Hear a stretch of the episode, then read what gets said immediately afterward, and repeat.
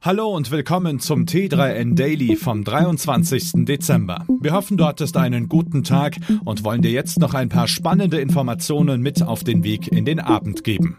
Heute geht es um gute Nachrichten zum Fachkräftemangel. Außerdem ferngesteuerte Autos, Games für die Feiertage, die Rückkehr von ElonJet und Psychotherapie KI.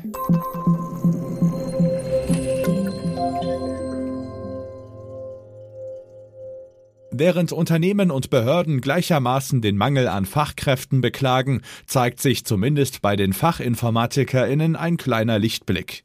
Eine Untersuchung des Bundesinstituts für Berufsbildung hat ergeben, dass im Jahr 2022 im Vergleich zum Vorjahr mehr als 10 Prozent mehr Ausbildungsverträge für diesen Beruf abgeschlossen worden sind.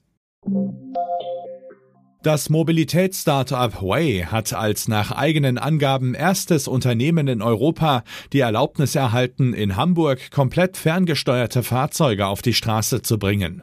Beim sogenannten Telefahren werden die Autos remote über Lenkräder und Pedale gesteuert. Im Stadtteil Bergedorf sollen die Way-Fahrzeuge PassagierInnen von A nach B bringen. Wann es damit losgeht, ist allerdings noch nicht bekannt. Schon jetzt testet Way seine ferngesteuerten Autos in Hamburg und Berlin bisher aber noch mit Sicherheitsfahrerinnen hinter dem Steuer, die im Notfall eingreifen sollen.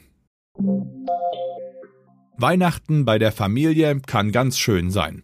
Es kann aber auch ganz schön stressen. Da kann es helfen, sich einfach mal ein paar Stunden zurückzuziehen. Entweder ins alte Kinderzimmer oder in virtuelle Welten. Games können dabei helfen. Zum Beispiel Pentiment, bei dem ihr eine mittelalterliche Abtei erkundet und einen Mord aufklären müsst. Oder der Shooter Doom Eternal, bei dem ihr euch super abreagieren könnt. Wer richtig Lust auf Saubermachen hat, kann auch beim Powerwash Simulator dreckige Fahrzeuge reinigen.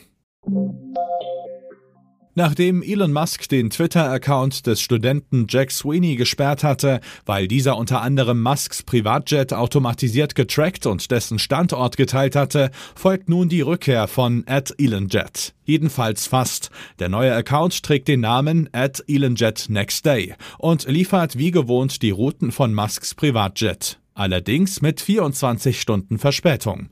Das soll wohl Musks Argument, der Account stelle ein Sicherheitsrisiko für ihn und seine Familie dar, aushebeln.